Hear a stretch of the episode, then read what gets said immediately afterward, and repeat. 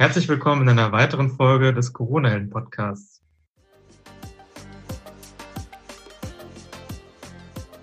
Mein Name ist Pierre-Dane Wittmann und mein heutiger Gast ist Jan. Jan und sein Team haben beim Year vs. Virus Hackathon der Bundesregierung den Chatbot Udo entwickelt. Der Chatbot Udo hilft kleinen und mittelständischen Unternehmen bei der Beantragung von Kurzarbeitergeld. Die Jury des Hackathons hat das Projekt um den Chatbot Udo unter die 20 Besten gewählt. Seit kurzem ist der Chatbot Udo auf der offiziellen Webseite der Bundesagentur für Arbeit integriert und kann dort für die Beantragung von Kurzarbeitergeld genutzt werden. Lieber Jan, erstmal herzlich willkommen bei mir im Podcast. Ja, hi, herzlich äh, willkommen auch äh, in die andere Richtung hier auf das Kamerabild, aber das werden die Leute ja äh, nicht sehen. Aber danke für die Einladung auf jeden Fall. Hab mich gefreut. Ich finde Podcast immer super. Super. Meine erste Frage. Der Chatbot heißt Udo. Wie seid ihr auf den Udo gekommen? Ähm, Udo ist irgendwie eine kleine lustige Geschichte. Wir haben da ja auch so einen Doppelpunkt im Namen und ähm, haben andere Leute auch schon irgendwie so ein You-Do draus gemacht. War auch eine ganz schöne Interpretation, muss ich sagen. Aber eigentlich war es eher ähm, so und gar nicht so spektakulär, dass irgendwie in der Diskussion, als wir so ein bisschen äh, darüber gequatscht haben, wer denn so ich sag mal, Zielgruppe ist und irgendwie uns so ein bisschen mit dem Problem auseinandergesetzt haben, dass irgendwann fiel so die Phrase, ja, und wenn ich mir jetzt vorstelle, dass hier unser Handwerker, Handwerker Udo, ähm, vor der Situation steht, Kurzarbeit beantragen zu müssen, was macht er denn dann? Und aus diesem, aus diesem Spruch und diesem Udo ist halt irgendwie Udo hängen geblieben und äh, Udo ist dann der Name unseres Bots geworden, so gesehen. Ja, aber er ist jetzt auf jeden Fall dann entsprechend natürlich geschlechtsneutral und hat irgendwie keinen Anspruch auf, äh, auf irgendeine tiefere Bedeutung in dem Sinne, aber es äh, war für uns auch irgendwie so die, die Personifizierung unseres Produkts, was wir da am Ende irgendwie gebaut haben und hat dem Ganzen so ein bisschen mehr äh, Leben gegeben, sag ich mal. Wie ist denn ähm, zu dem Chatbot Udo gekommen? Kannst du vielleicht mal kurz die Story zum Chatbot Udo erzählen? Genau. Hm, gute Frage. Wo fange ich an? Also die allererste Background-Info dazu ist natürlich, dass wir uns irgendwie, oder wir, äh, wer ist überhaupt wir, aber dass die Entscheidung gefallen ist, überhaupt an diesem Hackathon teilzunehmen, an diesem Wir versus Virus Hackathon. Und ähm, da hatte mich mein Bruder dann irgendwann darauf angesprochen, der selber halt auch äh, Entwickler ist und da in dem Bereich ähm, am Start. Und dann sind wir zwei einfach mal da aufgeschlagen bei dem Hackathon. Mein Bruder hatte noch zwei Kumpels, die auch gesagt haben, sie hätten irgendwie Bock, da was zu machen. Und ähm, wir sind alle nicht, sag ich mal, so auf den Kopf gefallen, was das Technische angeht und dachten uns, ja, bisschen was haben wir auf dem Kasten, vielleicht können wir da irgendwie was beisteuern und mal gucken, was da so bei rumkommt. Und vielleicht schaffen wir es irgendwie in den zwei Tagen, irgendeine Lösung an den Start zu bringen, die zumindest grundlegend irgendwie schon mal funktioniert und ein Problem löst. Und damit sind wir dann eigentlich da im, äh, bei dem Hackathon aufgeschlagen, zu viert. Und dann äh, ging das Ganze los und dann sind noch zwei weitere Leute direkt hinzugestoßen, als sich so ein bisschen herauskristallisierte, dass dieses Kurzarbeitergeld-Thema ähm, ein spannendes für uns ist. Das kam eigentlich so, dass ich weiß gar nicht, du, ob du mit den Leuten hier schon häufiger mal über diesen Hackathon gesprochen hast in deinen bisherigen Podcast-Episoden. Ja, du warst ja selbst auch dabei. Ähm, es gab ja diese ellenlange Liste mit diesen Themen oder Problemen, die irgendwie zu lösen waren. Und glücklicherweise war ich selbst an dem Abend noch ein bisschen verhindert in einem anderen Termin, dass ich ein bisschen später dazu kam und die anderen Jungs sich da schon durch die Liste gewälzt hatten. Und ähm, irgendwie sind wir dann auf diesem Kurzarbeitergeld hängen geblieben, weil einer bei uns aus dem Team auch in die Situation gekommen ist, dass er sich mit dem Thema Kurzarbeit beschäftigen musste und der kannte das Formular, was man dazu ausfüllen muss. Und ähm, dieses Formular ist eigentlich gar nicht so lang. Das hat zwei Seiten und einige Felder, die man ausfüllen muss. Aber wie das so ist, dann gibt es dazu eine sogenannte Ausfüllanleitung und die umfasste sage und schreibe ganze 24 Seiten. Und wir haben uns halt die Frage gestellt, ähm, wer ist denn wirklich davon betroffen? Und ähm, dann war aber auch schnell klar, Unternehmen, die irgendwie ein bisschen größer sind, die haben halt irgendwie äh, eine Steuerberatungskanzlei oder einen Steuerberater, äh, auf den sie wahrscheinlich dann einfach zugehen oder irgendjemanden, der da beratend tätig ist und sagen, hey, wir müssen äh, da jetzt irgendwie über Kurzarbeit nachdenken, weil wir keine andere Wahl haben. Und äh, dann erledigt er das für die oder nimmt die da an die Hand. Aber dann kam einem ja auch irgendwie in den Kopf, dass es super viele wirklich kleine Unternehmen gibt. Ähm, ne, Handwerksbetriebe, keine Ahnung, Gastronomen, ähm, Friseursalons, weiß nicht, mit wenigen Angestellten, wo man irgendwie weiß, da steckt jetzt kein, da ist kein BWLer mit im Setup drin oder so. Und äh, die brauchen da vielleicht auch Hilfe. Und unsere Vorstellung war davon eben, wenn wir uns vorgestellt haben, derjenige schlägt da auf, lädt sich irgendwie dieses Formular runter und ist wahrscheinlich vollkommen überfordert mit dieser Ausfüllung dass wir uns überlegt haben, können wir es irgendwie hinkriegen, dass man es schafft, den an die Hand zu nehmen. Uns schwebte halt da diese klassische WhatsApp-Kommunikation vor, wo man halt einfach Fragen gestellt bekommt und so auch nur zu den Punkten, die für einen relevant sind und dann irgendjemand für einen dieses Formular ausfüllt. Und ja, aus diesem irgendjemand ist dann halt unser Bot da geworden und gedacht, ja, das, das kriegen wir irgendwie hin. Cool. Wenn man jetzt auf die Seite von der Bundesagentur für Arbeit geht, und äh, dann bei den ähm, beim Kurzarbeitergeld dann euren Chatbot sieht, äh, wie funktioniert dann der der Prozess? Äh, kannst du da mal kurz äh, durchführen? Also ich ähm, rufe den auf und dann stellt er mir interviewmäßig Fragen. Genau, so ungefähr. Also dass auch, dass das ganze Ding jetzt bei der Bundesagentur für Arbeit auf der Seite gelandet ist, war auch irgendwie so ein, so ein kleiner Kraftakt, sage ich mal. Äh, auch super cool von der Bundesagentur auf jeden Fall. Und ähm, irgendwie ist das so zustande gekommen, dass wir da eine ganz, ganz coole Konstellation im Team auch hingekriegt haben. Also kann ich vielleicht auch noch kurz sagen, also das Team, das sind der Jens, der Florian, der Julian, der Bastian, Frederik, das ist mein Bruder und ich. Und mittlerweile sind dann noch dazugestoßen die Mia und die Maria, ähm, die auch noch da mitsteuern und ähm, im Bereich Kommunikation und auch äh, die Maria im Bereich ähm, Arbeitsrecht ähm, auch uns das supporten. Und ähm, irgendwie haben wir da eine ganz, ganz schlagkräftige Truppe zusammenbekommen, wo dann halt über ein paar Connections auch irgendwie dann der Kontakt zur Arbeitsagentur zustande kam. Und äh, die fanden das ziemlich cool und haben uns dann da mehr oder weniger, mehr oder weniger einfach, sage ich mal, integriert nach einem kleinen Review-Prozess, einer Prüfung und geguckt haben, dass es auch alles irgendwie Hand und Fuß hat, was wir da machen und da nicht irgendein Bullshit rauskommt. Ähm, und dann sind wir da irgendwie gelandet. Und das ist jetzt drei, vier Tage her, dass wir da die Einbindung haben. Und wir sehen halt auch, dass die Aufrufe auf der Seite tatsächlich äh, deutlich, deutlich nach oben gehen. Und letztendlich ist es aber so, ähm, du kommst dann auf die Seite und kriegst erstmal ein paar Basisinformationen zum Thema Kurzarbeitergeld, äh, was das so ist, was das so auch bedeutet fürs Unternehmen, was für Auswirkungen das auf für den Arbeitgeber, aber auch für die Arbeitnehmer, also die Mitarbeiter hat und so weiter und so fort. Und dann kommt man in diesen Frage-Antwort-Prozess, wo letztendlich Udo dann die Fragen stellt und einen so ein bisschen interaktiv da durchleitet. Und zwar auf die Art und Weise, dass wir halt durch dieses Frage-Antwort-Spiel sämtliche äh, extra Locken, die sonst auch in dieser 24-seitigen Erklärung natürlich alle irgendwie immer präsent und da sind, dass die einfach ausgelassen werden, wenn es halt für den jeweiligen Fall uninteressant ist. Und so auch, dass wir es halt in einer vernünftigen, in einer vernünftigen oder in einer verständlichen Sprache, ne, kein Beamtendeutsch oder sonst was, sondern wirklich einfach äh, das versucht, so einfach wie möglich auch zu formulieren, dass man da halt vernünftig äh, durchkommt und das nicht eben Rocket Science wird oder man da irgendwie mega Unsicherheiten hat. Aber dann klickt man sich da durch und am Ende haut einem Udo die PDF um die Ohren, die daraus generiert wurde und dann ist halt das genau das Formular äh, für die Bundesagentur ist dann ausgefüllt. Das kann ich dann runterladen kann das unterschreiben und ähm, kann mich dann da in dem Bereich bei der Bundesagentur einloggen, wo ich es eigentlich normalerweise selbstständig ausfüllen muss und es da einfach hochladen und dann war es das. Wie lange hat es denn gedauert, diese, diese 24 Seiten Ausfüllhinweise ähm, auszuwerten und dann praktisch in diese kleinen, in diese kleinen Schritte aufzuteilen äh, und das dann auch praktisch in die Sprache des Chatbots zu übersetzen?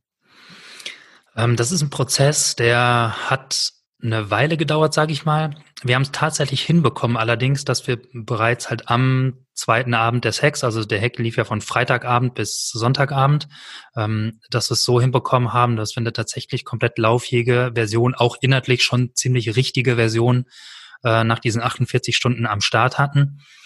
Ähm, das war dann aber natürlich jetzt noch nicht in allen Finessen irgendwie rechtlich geprüft und da hatte zwar dann schon jemand auch aus der Hackathon-Community äh, rechtsmäßig mal drüber geguckt und wir haben versucht, das dann halt alles entsprechend abzubilden. Da haben sich dann zwei Jungs, zwei, drei Jungs aus unserem Team äh, hingesetzt und das alles in einen, so ein Decision Tree eingebaut, also so diesen Entscheidungsbaum, welcher Pfad wird was genommen, wie ist die Frage, die da gestellt wird und so weiter, um dann zu schauen, wie bringt man das am Ende dann in die Logik des Formulars rüber. Aber ich sag mal, das Grundgerüst stand nach zwei Tagen, aber tatsächlich war das dann ein Prozess, der ging dann nochmal eigentlich eine ganze Woche und auch jetzt bis äh, vor ein paar Tagen noch weiter und ist immer noch auch irgendwie ähm, ja in Ballung, sage ich mal. Ähm, zum Beispiel kam dann vor ein paar Tagen dann nochmal der Review-Prozess von der von der Bundesagentur dazu. Die sind dann auch nochmal drüber gegangen. Da gab es dann auch nochmal ein paar Anpassungen. Äh, aber da ist jetzt auch technisch ein System hinter, das uns das ganz ganz gut und relativ schnell erlaubt, da Dinge anzupassen. Und die, die Bundesagentur für Arbeit, die hat da entsprechende ähm, APIs, also Schnittstellen. Ähm, Schön wär's. Schön wär's. Schön wär's, aber nee, leider, leider nicht. Ähm, äh, die hätten sie auch gerne gehabt. Also die sind da grundsätzlich super offen und äh, das große Thema ist natürlich eigentlich wie für alle in, in, in der Zeit jetzt letztendlich das Timing-Thema. Das heißt, klar gibt es prinzipiell die Möglichkeit auch für die sicherlich APIs zu schaffen und da Schnittstellen, wo wir Daten im Hintergrund austauschen können. Aber im Moment ist halt die einzige Lösung und die, die Lösung, die halt wirklich schnell zu realisieren war, dass wir daraus wirklich ein PDF schreiben und das dann hochgeladen wird. Äh, das ist halt die einzige Möglichkeit, die wir im Moment haben, ähm, die jetzt aber für den Nutzer diesen einen extra Schritt des Uploads und des Logins bei der Bundesagentur bedarf. Aber das ist es dann auch. Aber ja, leider, eine Schnittstelle haben wir leider noch nicht. Aber vielleicht ändert sich das irgendwann. Okay. Wir dürfen gespannt sein. Ja. Wenn jetzt jemand den, den äh, Chatbot Udo nutzen will, äh, kostet das dann die kleinen und mittelständischen Unternehmen etwas oder ist es komplett kostenfrei? Nee, das Ding ist komplett for free. Also das ähm, auch das ganze Ding, da stecken jetzt irgendwie überhaupt keine Businessinteressen hinter, muss ich sagen. Ähm, ist einfach was, wo wir uns gedacht haben, hey, wir, wir haben die Möglichkeit und lass uns doch versuchen, da was hinzustellen und einfach zu helfen, ohne irgendeinen Business Case Hintergrund zu haben. Ähm, das also kann jeder nutzen, kostet nix ähm, und kann er dann mit der PDF, die er dann bekommt, kann er auch machen, was er will. Die kann er hochladen, kann er sich Urkunde an die Wand hängen. Aber wir hoffen natürlich, dass es halt dazu beiträgt, dass die Leute es schaffen, halt in einer größeren Menge diese PDFs auszufüllen, ohne dass sie irgendwie eine große äh, Rechtsberatung brauchen oder da irgendwie großartig vielleicht nochmal Geld in die Hand nehmen müssen, äh, um überhaupt erstmal diesen Antrag stellen zu können und halt einfach die Hürde runterzuschrauben. Aber das Ding ist komplett for free. Wir sind irgendwie alle, äh, die wir das machen, äh, haben wir sonst andere Sachen zu tun, mit denen wir unser Geld verdienen. Äh, und da das Ding ist auch Open Source, also da gibt es ein GitHub-Projekt zu, da wer will, kann da einfach, äh, kann da einfach rangehen und sich das angucken, den Code, den wir da fabrizieren. Und ähm, wir arbeiten da auch weiter im Hintergrund oder ein paar von den Jungs da, daran, diese Bot-Lösung, diese Logik, die dem Bot äh, diesen eigentlichen Bot steuert, äh, so weit weiter zu treiben, dass man da mit relativ einfachen Mitteln, äh, mit sozusagen so einer Beschreibungstextdatei eigentlich einen Bot bauen kann und diesen kompletten Decision Tree erstellen kann, so dass man, wer weiß, wenn jemand eine Idee hat für einen anderen Bot und der etwas ähnliches macht, äh, kann man sich da demnächst äh, gerne bedienen. Ähm, oder auch wir sind in der Lage, nochmal weitere Problemlösungen damit vielleicht anzugehen. Also das ist so ein bisschen der Anspruch dahinter. Aber da gibt's keine monetären Interessen. Okay.